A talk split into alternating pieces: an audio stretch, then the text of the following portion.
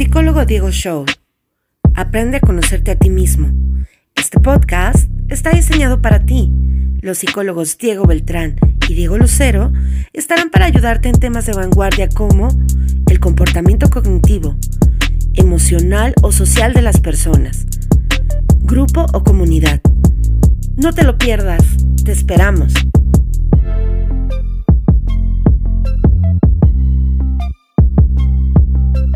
Buenas tardes chicos, gracias por acompañarnos este día de hoy. Estamos emocionados porque estamos empezando nuestro episodio nuestro proyecto de podcast de psicología. Aquí estoy con mi compañero Diego y Tocayo. ¿Te gustaría presentarte, Tocayo? Claro que sí, mi nombre es Diego Felipe Lucero López. Tengo posgrado, soy psicólogo, tengo posgrado en terapia racional emotivo en nivel 2 es nivel avanzado y eh, tengo una maestría en neurociencia cognitiva y de la conducta humana. Ok, muy bien. Entonces, para los que están escuchando, nuestro psicólogo Diego Tocayo está muy preparado, ¿no? sí, eh, más o menos. Eh, yo me presento un poco, yo soy psicólogo bilingüe, voy a hacer mi maestría en psicoanálisis y tengo experiencia cognitivo-conductual del, del ISTE, del hospital.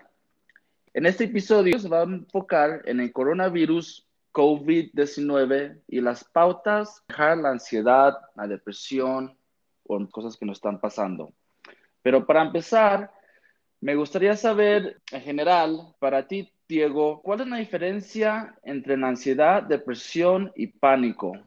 Eh, bueno, las que tienen más relación son la ansiedad y el pánico, ¿no? Eh, en cuanto a la depresión, pues eh, sí tiene como sintomatología bien diferenciada. El pánico es una, es una sensación exacerbada. Regularmente no se conoce la causa que la está ocasionando. Generalmente esta, este estado de pánico es falta de respiración, taquicardia, ideas de que se va a morir, y eh, esta sensación de pánico muchas veces inclusive puede producir que la persona cuando esté durmiendo se despierte y entonces empiece a creer de que ha llegado el momento de su muerte, pero pues en realidad no es de que haya llegado el momento de su muerte, sino solamente ha llegado un momento de susto. Y si la persona se pone un poquito más tensa, regularmente pues llega a poner con mayor falta de respiración, mayor palpitaciones y pues claro está de que eh, al ponerse un poquito más tensa, pues las dificultades para respirar van aumentando. Regularmente lo que se pide es de que las personas traten de distraerse, aunque también que busquen técnicas de relajación y de respiración. Esta, este tipo de situaciones como el ataque de pánico, muchas veces lo que buscamos es de que la persona pues tenga como experiencia psicoterapéutica para que en el momento en el que le dé el ataque de pánico, pues ya sepa qué hacer. Generalmente cuando suceden estos primeros episodios, las personas pueden estar solas, pueden estar acompañadas, pueden estar dormidas y pues no saben qué hacer y acuden con el médico. El médico es el que las diagnostica con ataque de pánico y entonces es donde se enteran de que lo que están teniendo no es, sofocación, sino prácticamente algo psicológico que se manifiesta en lo físico. En cambio, la ansiedad, la ansiedad es un estado premeditado, generalmente es algo que eh, tú ya sabes que hay cierta preocupación, eh, hay algo desconocido que se enfrenta a la misma persona y pues sabe de que en realidad lo que le está produciendo pues la ansiedad es algo que ella no puede controlar y que probablemente le pudiera ocasionar daño. Por eso mismo es de que entra en un estado cognitivo de ansiedad y también se manifiesta fisiológicamente porque la persona empieza a tener pues eh, ciertas preocupaciones que se manifiestan eh, dentro de la sudoración, dentro de la pues las manifestaciones de huida, eh, hay ciertos temores cognitivos, pensamientos que llegan a hacer que la persona no se sienta plena, capaz de hacer ciertas cosas y al mismo tiempo no puede llegar a dormir. Eh, la intensificación es lo que hace eh, la diferencia entre el pánico y la ansiedad y también la identificación racional de lo que está ocasionando esto. En cambio, la depresión, la depresión es un estado menos eh, tenso, es más, de hecho, pasivo, relajado, donde las ideas están muy orientadas a, pues, la baja autoestima, sentirse mal consigo mismo, con lo que hace, con lo que ha hecho en su vida y muchas veces las creencias de que no ha hecho lo correcto a lo largo de lo que ha estado viviendo. Entonces, eh, son como manifestaciones muy diferentes en las cuales se va dando, tanto en lo cognitivo, tanto en la conducta, además de que cada una de ellas pues en realidad puede eh, estar relacionada con eventos cercanos, a excepción del, pánico, donde la persona no sabe por qué le pasa. Eh, muchas veces, pues en realidad la, la, la ansiedad y la eh, depresión tienen como identificadores muy plenos. En el caso del pánico, muchas veces la persona nada más tiene la sensación, pero no sabe por qué es de que le dan. Entonces, eh, pues es miedo sobre miedo. Entonces hay que quitarle también la ansiedad de que le dé ese ataque de pánico, porque inclusive puede generar algo que se conoce como agorafobia. Y la agorafobia eh, es cuando ya la persona no quiere salir porque eh, pues eh, siente de que no va a haber alguien que la atienda, alguien que la vea, alguien que esté con, ella y entonces ya no quiere salir de su casa porque sabe y, e identifica cuáles son los lugares donde puede acudir y con quiénes puede estar entonces y quiénes la van a ayudar. Por eso mismo es de que la persona si se acrecenta el ataque de pánico puede generar inclusive pues la sensación de no querer salir que se le conoce como agorafobia. Eh, no sé si pude contestar adecuadamente lo que me estabas preguntando, mi estimado. Fue perfecta tu respuesta. La razón que quise empezar con esa pregunta de la diferencia entre ansiedad, miedo y pánico y todo eso es porque todas estas cosas están muy relacionadas con el coronavirus y la pandemia y lo que la mayoría de la gente está sintiendo. La, la Organización Mundial de la Salud, lo que investigué, esto es interesante, Tocayo. En el 2015 Ah, hicieron un estudio donde en Colombia, donde en 40% de la muestra de la gente del país ya estaba sufriendo de un trastorno de ansiedad, pánico o depresión, o etcétera. Eso fue en 2015. Tres años después regresaron, hicieron otro estudio donde agarraron una muestra de 3.500 personas y hicieron un experimento donde nos encerraron a las, personas por 15 días y de, esas, y de esos 15 días, el 60% de esas personas salieron con problemas mentales y trastornos. Entonces, ¿por qué digo esto?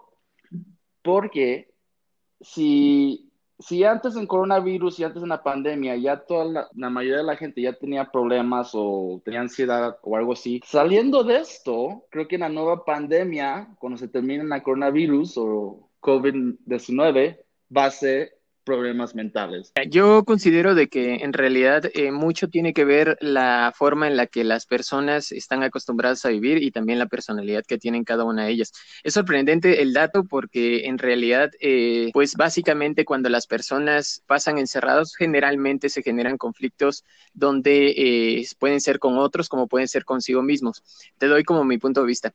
Desde que yo, yo he estado también encerrado en algunas ocasiones y yo considero de que al inicio fue como una parte difícil, sin embargo, ya después pues me fui acostumbrando y de hecho ahorita ya no quiero salir casi.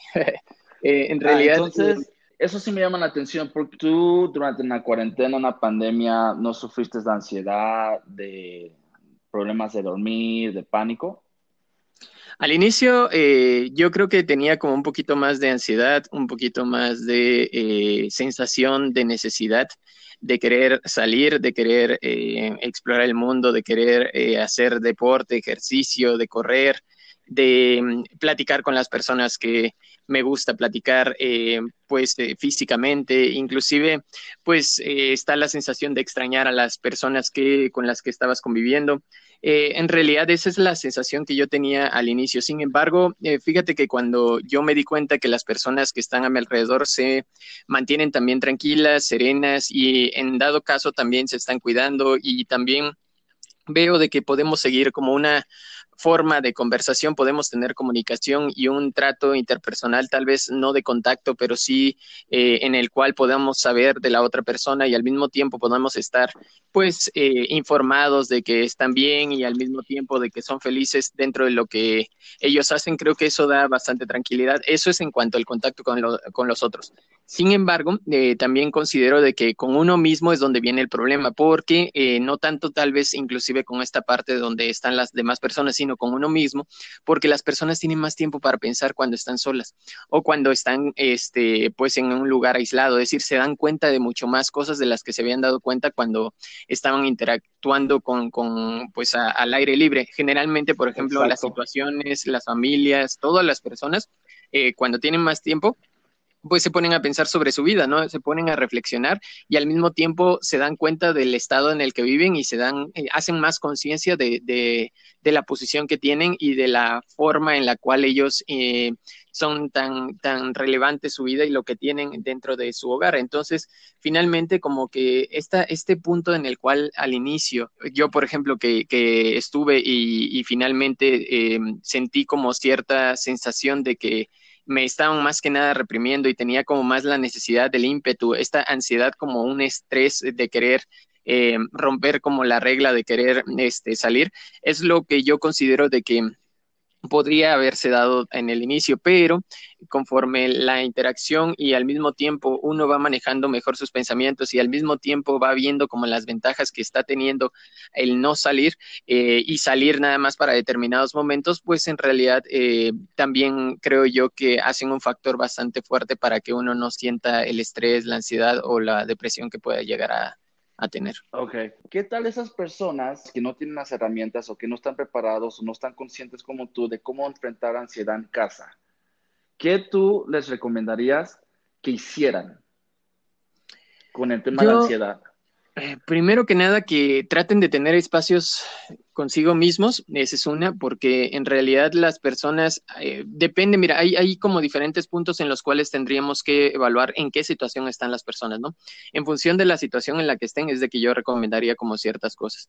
Si ellos están en familia, y estas personas son adultas, pues en realidad que ellos tengan como sus espacios. Cuando nosotros trabajamos dentro del lugar donde estamos, eh, cuando cualquier persona trabaja en el lugar en el que estamos, quieran que no, se hacen patos algunas veces, es decir, tienen como pequeñas distracciones, pequeñas interacciones que son de risa, de, de, de felicidad, de, de, salir de ese campo eh, regulado donde estaban y entonces esas pequeñas chispas de gozo donde tú tienes la interacción, inclusive en tu mismo puesto de trabajo, inclusive sentado, donde tienes ese punto de chispa donde puedes salir y puedes pensar y puedes hacer ciertas cosas en las cuales eh, te benefician o te eh, sientes bien porque sientes que te estás eh, desarrollando o estás haciendo algo para tu bien en ese momento o algo que te produce satisfacción, eh, yo creo que eso es como uno de los puntos que se quitan cuando uno está dentro de, de, su casa. Generalmente cuando uno está dentro de su casa y uno tiene familia y uno tiene pareja y uno tiene hijos y los hijos están estudiando y la pareja también está tratando de convivir dentro del dentro de la interacción digital y entonces este hay mucho ruido y luego uno quiere hacer como muchas cosas, entonces en realidad ya no puede salir de ese ciclo y esto es lo que estresa, de que la persona se sienta completamente encerrada y sin posibilidades de hacer más, porque en realidad no puede hacer más. La dificultad que tienen las personas cuando están todas juntas es de que como que se evita la posibilidad de poder escapar, de tener ese escape, esa fuga donde libera la, la tensión emocional y en donde en realidad puedes reírte sin necesidad de, producir algún problema porque es producto de la casualidad, no es producto de los eventos fortuitos donde en realidad las personas tienen esa chispa donde eh, platican, sale algún comentario que está fuera de su hábitat o fuera de su entorno natural. Por eso mismo es de que es tan importante que algunas veces las personas salgan, a pesar de que estén encerradas, salgan en algún punto, pero eh, no salgan hacia la calle, sino que salgan, que tengan un espacio dentro de su casa donde ellos puedan estar a solas, donde puedan disfrutarse, donde ellas puedan hacer algo que les gusta y al mismo tiempo donde puedan escapar. Las personas que tienen familia, ah, quieran que no, eh, finalmente cuando van hacia el trabajo salen de este entorno familiar que también produce tensión no es todo placentero ni tampoco la vida es completamente rosa y entonces las personas cuando van saliendo de ese punto y se van hacia algún lugar,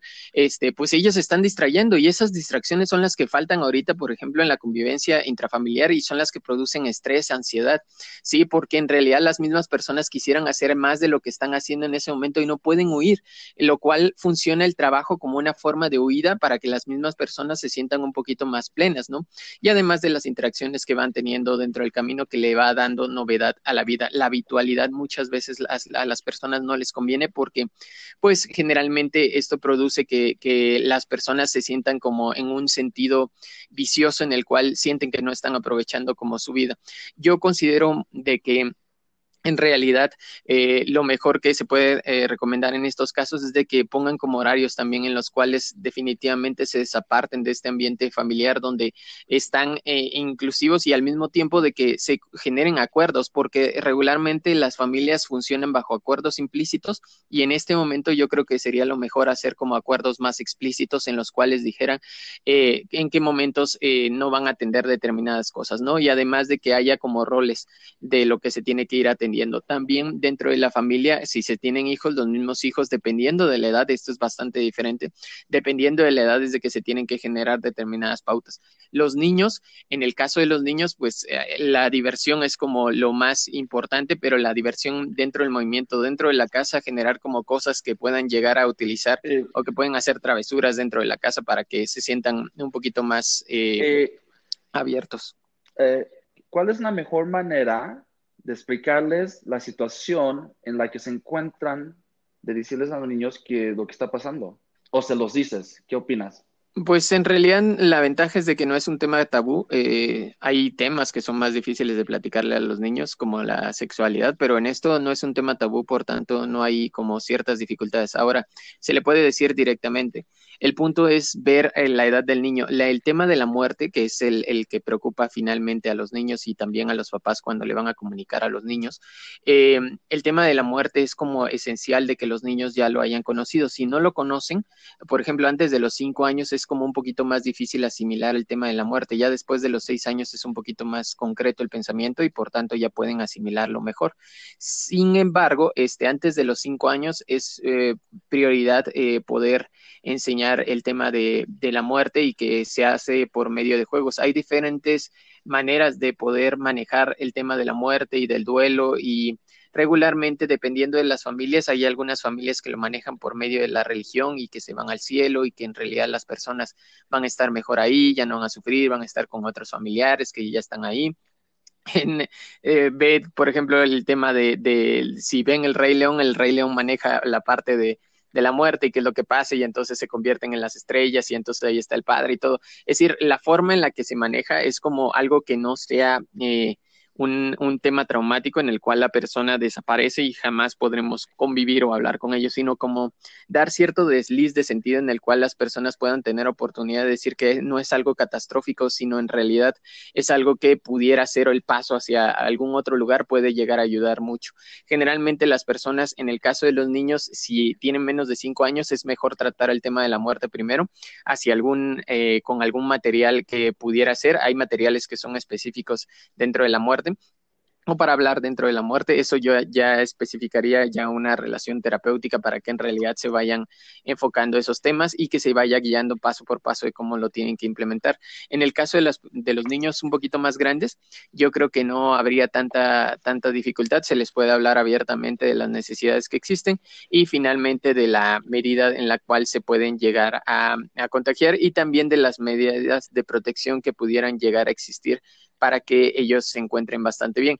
Es como perder un poquito el miedo de que eh, si es una parte más vulnerable, estamos más vulnerables, siempre hemos estado de una forma vulnerable, somos seres humanos, estamos hechos de carne, entonces finalmente nos puede pasar algo. El punto es de que la probabilidad de un evento este, negativo pues aumenta con esto del, del coronavirus y claro, esta, esta probabilidad ya teníamos una tendencia de probabilidad de que nos pasara algo malo, pero también este, esto aumentó y nada más hay que tomar las medidas precautorias. ¿No? Para que sepamos que lo que tenemos que hacer es como un temblor bastante largo, porque en realidad nosotros tenemos que adaptarnos cuando ah, está temblando, pues tenemos que salir o tenemos que cubrirnos o tenemos que ponernos en algún lugar seguro. Es más o menos lo mismo que tenemos que hacer en este momento.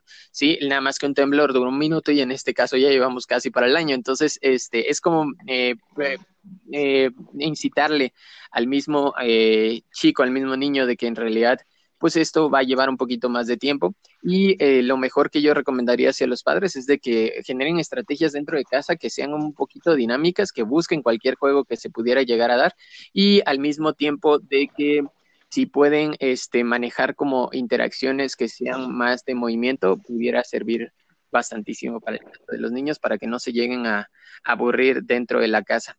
Exacto. material dentro de internet, entonces este, podrían, podrían investigar un poco. ¿Es posible que la ansiedad de los padres se transmita a los niños? Pues en realidad sí, este, hay algo que nos dice, eh, pues que hay, hay, algo que se llama aprendizaje vicario y regularmente los, los hijos si ven papá se siente ansioso, pues esas mismas preocupaciones les va a transmitir a él. Es como si una ola estuviera pegando en la pared de, de un este de una montaña tarde o temprano va a ir desmoronando lo que está dentro de la montaña. Entonces igual pasa con el niño. El niño puede ser que vea a la mamá o al papá un poco triste un poco ansioso un poco este paniqueado por la situación, pero el punto es de que tal vez en la primera no es tan fuerte, tan impactante, puede ser que sí, es decir, hay algo que se conoce como pseudocondicionamiento, donde la persona en realidad nada más una vez con que lo vea ya le produce algo, pero hay personas que no, este, lo ven y ya dicen, ah, bueno, ahorita está como en su periodo normal, mamá, entonces, este, mejor me alego tantito y ya luego regreso, pero el punto es de que si ya es consecutivo la ansiedad, pues la ansiedad se llega a transmitir, a aprender y al mismo tiempo la causa de la ansiedad también se aprende y se le tiene miedo. Entonces, el manejo de los padres llega a influir mucho sobre la perspectiva que tienen los hijos. Sí, yo opino lo mismo. Ahí depende mucho los padres de cómo manejan y qué dicen en frente de los hijos para que no transmiten eso, ¿verdad? Sí, es muy importante que los papás eh, pues guarden bastante mesura y mucho cuidado. Es decir, finalmente eh, la situación ahí está, no significa de que nos vamos a morir nada más por respirar, eh, lo que significa es de que las personas en realidad están pasando sobre algunos eventos en los cuales uno tiene que tener bastante cuidado. Hay de toda clase de personas, aquellas personas que sí se cuidan, aquellas personas que no se cuidan, aquellas personas que se cuidan de más.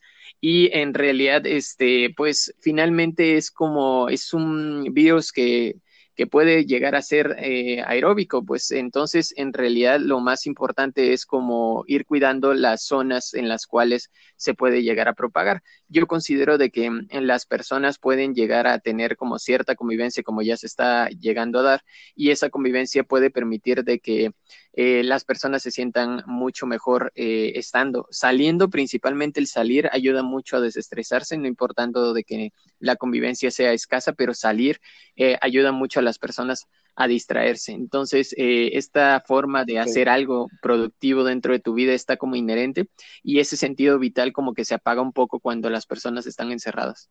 Como adultos, nosotros nos damos cuenta cuando no estamos bien, cuando tenemos estrés, cuando tenemos ansiedad ¿Qué signos indican que un niño o un adolescente está teniendo síntomas de estrés o ansiedad?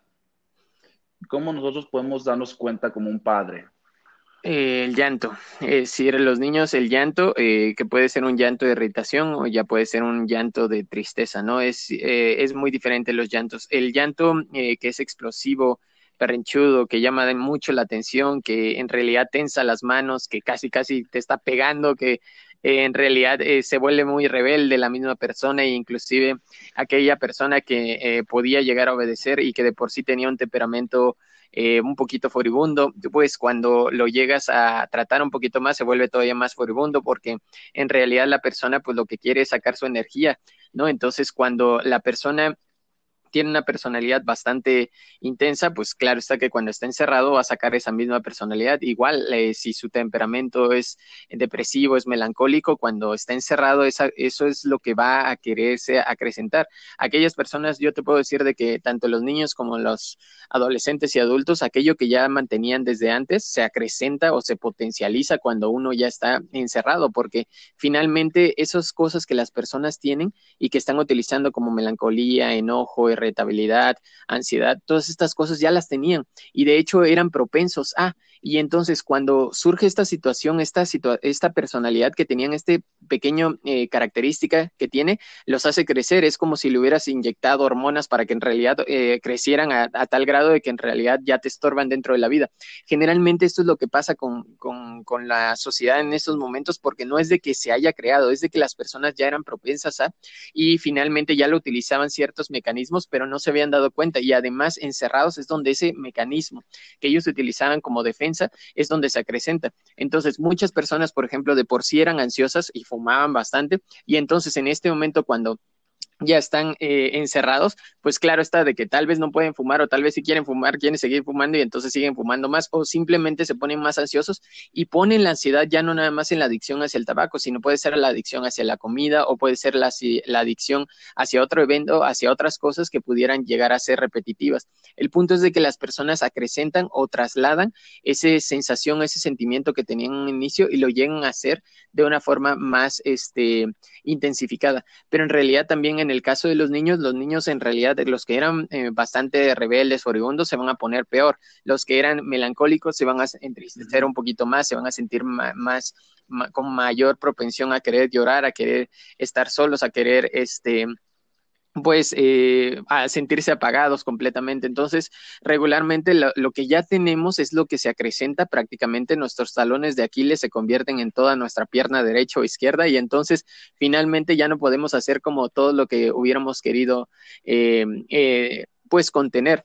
Por ahí alguna vez escuché que eh, nuestros demonios nunca se van, sino en realidad nosotros sabemos cómo controlarlos y finalmente aprendemos cómo manejarlos. El punto es de que en, en, esta pandemia esos demonios como que hubieran abierto la caja de Pandora y entonces empiezan a salir, pero porque en realidad nuestras defensas disminuyeron o nuestra capacidad de controlarlos y de verlos este, se, se mantuvieron un poquito más, más este, endebles. Regularmente esas cosas están ahí y generalmente cuando tú tienes una situación crítica sale, es decir, fíjate cuando una persona tiene un problema, entonces cuando una persona tiene un problema y está estresado, llega a sacar una parte fea de, de sí misma. Es muy difícil que una persona en un estado crítico se maneje adecuadamente y es bastante natural en las mismas personas. El punto es de que se llega a acrecentar en los estados este, críticos o estresantes. Ok, entonces es importante observar las alteraciones en su conducta de los niños o los cambios de humor, los cambios de dormir, o etcétera, porque eso nos dan como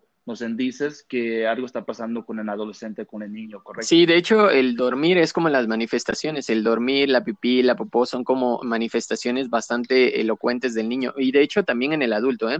Pero en el adulto se va más hacia el lado del intestino, hacia el lado de, de la taquicardia, hacia el lado de la falta de respiración, hacia el lado de, de dolores eh, somáticos que llega a trasladar dentro de las partes del cuerpo. En el caso del niño también llega a ser eh, eso, pero como que tiene más manifestaciones o diferentes manifestaciones. Una de ellas es las dificultades de dormir, de conciliar el sueño o de mantener el sueño.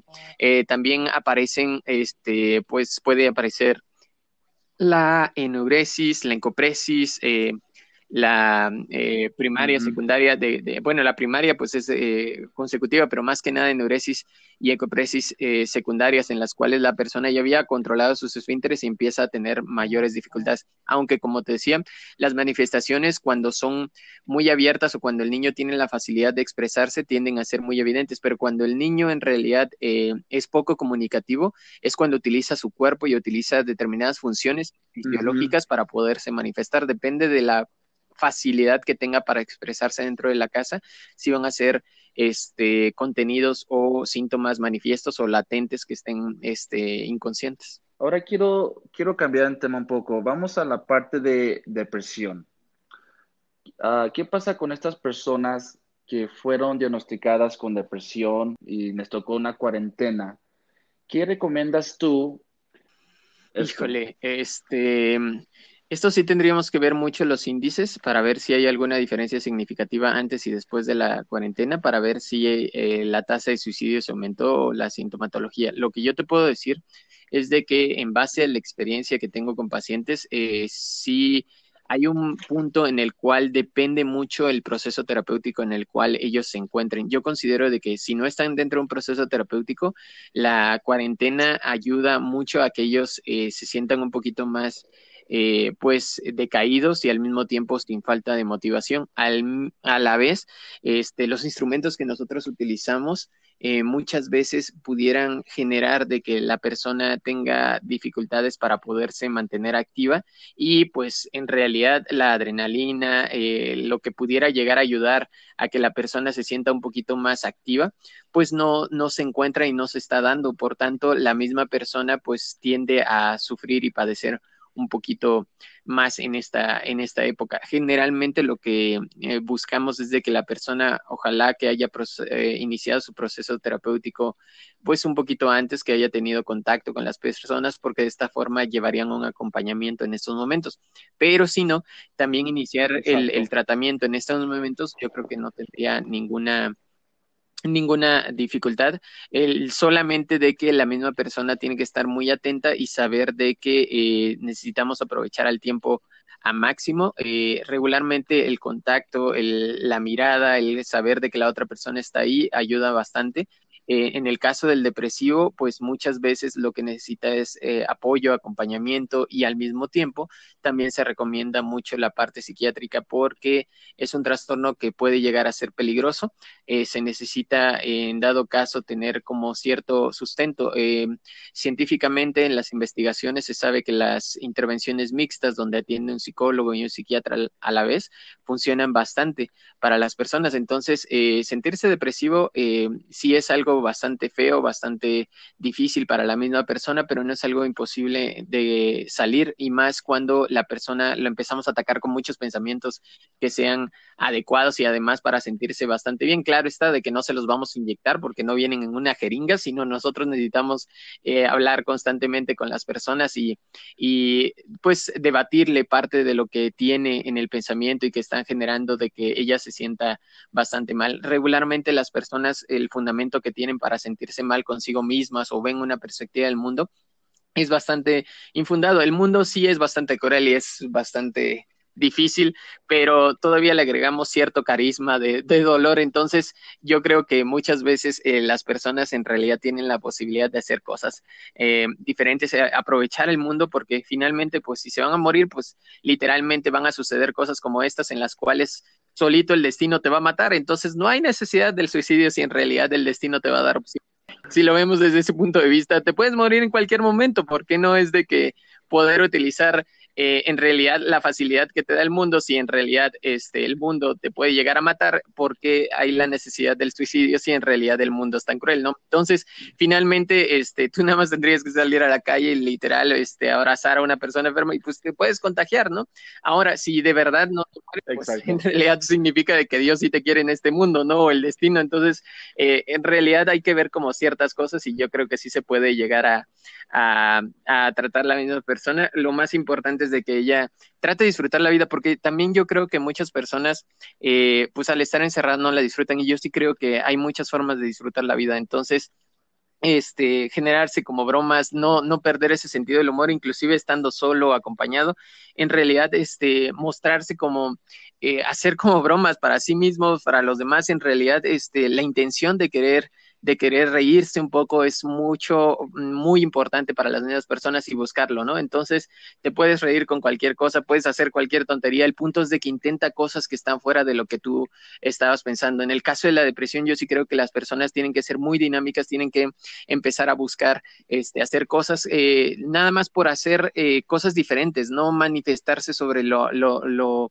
lo ritualista, sobre lo que siempre han hecho, sobre lo que siempre han pensado, sino empezar a hacer cosas diferentes y en realidad el cerebro también va ayudando porque va produciendo las cosas diferentes. Entonces, eh, regularmente si una persona se siente muy triste, lo mejor sería como generar una una tontería, no, pero claro que una tontería que no sea el suicidio, ¿no? Sino una tontería que en realidad, sí, no, una tontería me va a matar, ¿no? Entonces, yo creo que lo más importante es como eh, generar tonterías que en realidad te hagan eh, reír, ¿no? Este, literal de querer, este, pues disfrutar un poquito la vida, pero hay que, hay que enseñarle a las mismas personas de que hay que hacer, pues en el caso de la depresión, de que no hay que tomarse tan en serio todas las situaciones que pasan. Y finalmente, sí, el mundo es caótico, pero tiene un lado que si tú lo aprovechas y que si tú lo ves, pues en realidad es positivo. Y eh, hay una frase que también escuché alguna vez que eh, la luna tiene dos caras cuando la ilumina el sol. En realidad tú puedes ver la parte oscura o tú puedes ver la, la parte clara, pero hay algunas noches que van a ser oscuras de que la luna no va a estar y otras noches donde la luna sí va a estar y va a estar un poquito a medias. Entonces es más o menos como el ciclo que nosotros debemos de empezar a ver, de que en realidad la felicidad es una cara y en realidad la tristeza es otra y nosotros tal vez necesitamos esperar un poco o tal vez buscar la otra cara de la luna. Muy bien dicho.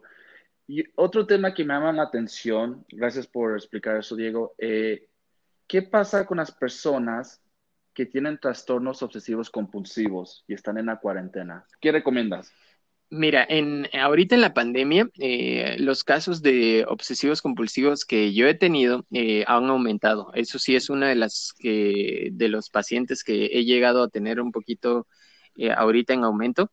Eh, finalmente, es decir, nuevos pacientes que han ingresado debido a que han tenido eh, estas dificultades. Y yo lo que he notado es de que estos pacientes en realidad acrecentan la necesidad y, e inclusive los pensamientos, las obsesiones se ven más fundamentadas por lo que está sucediendo. Sin embargo, eh, cuando ataques ese pensamiento y cuando ataques esa, esa conducta que se está dando, eh, empiezan a desplazarlo, ¿no? Que es algo muy característico que decía Freud, que cuando empiezas a atacar cierto síntoma, empieza a desplazarse hacia otros síntomas muy parecidos ritualistas. Esto lo explicó bastante bien eh, Freud. El punto es de que persona en realidad si se tiene que lavar cinco veces al día porque es necesario debido a que pues acaba de tocar un objeto que puede llegar a ser peligroso, que puede tener cierta sustancia que pudiera llegarlo a, a tocar, pues en realidad no tiene ninguna dificultad. Aquí el punto es de que no haya una razón por la cual se tenga que estarse lavando, ¿no? Por ejemplo, de que no ha salido dentro de la casa, eh, no ha salido este, de la casa y finalmente, pues se tiene que lavar eh, cinco o seis veces.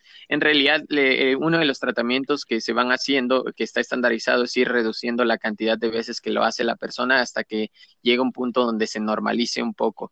Al mismo tiempo, yo considero que la persona cuando tiene ocupada su cabeza no pueden entrar más cosas. Entonces, el ser humano tiene un límite de poder manejar ideas. Entonces, si tú saturas el pensamiento, regularmente las personas olvidan la obsesión y también olvidan la compulsión. Entonces, una de las cosas es como saturar un poco el pensamiento. Es, cerebro ocupado es un cerebro feliz porque en realidad finalmente la persona eh, pues no tiene tiempo para ver sus propias sintomatología. Muchas veces las personas están muy preocupadas por muchas cosas y claro está que ese pensamiento se está utilizando en esa dirección, pero si tuvieras muchos problemas, aquellas personas que dicen luego, es que hay tantos problemas que en realidad ya no me da tiempo ni siquiera de preocuparme, ¿no? Entonces, literal, esto es el punto. Entonces, si la persona en realidad tiene muchas cosas que hacer, ya el pensamiento está muy cansado, ya las personas están muy saturadas finalmente de ese pensamiento, es poco probable que la cognición y la compulsión se dé. ¿Por qué?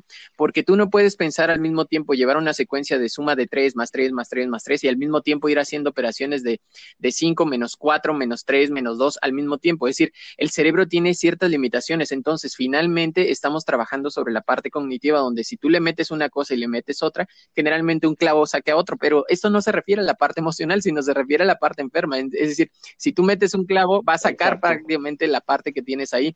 El punto es de que las personas este, tengan esa posibilidad de poder meter. Ahora, hay cosas que puedes meter positivas como puedes meter negativas. Hay personas que en realidad este, sacan un clavo pero meten otro todavía más grande. Entonces, regularmente el punto es de que las personas sepan manejar mucho su pensamiento y para eso es de que ayudan demasiado a los psicólogos porque lo que están buscando es de que la persona llene de pensamientos diferentes a los que tiene comúnmente y esos pensamientos que en realidad están lastimando se intercambien por pensamientos y se llenen por pensamientos un poquito más positivos o al mismo tiempo que tengan que ver con otra cosa de lo que están pensando.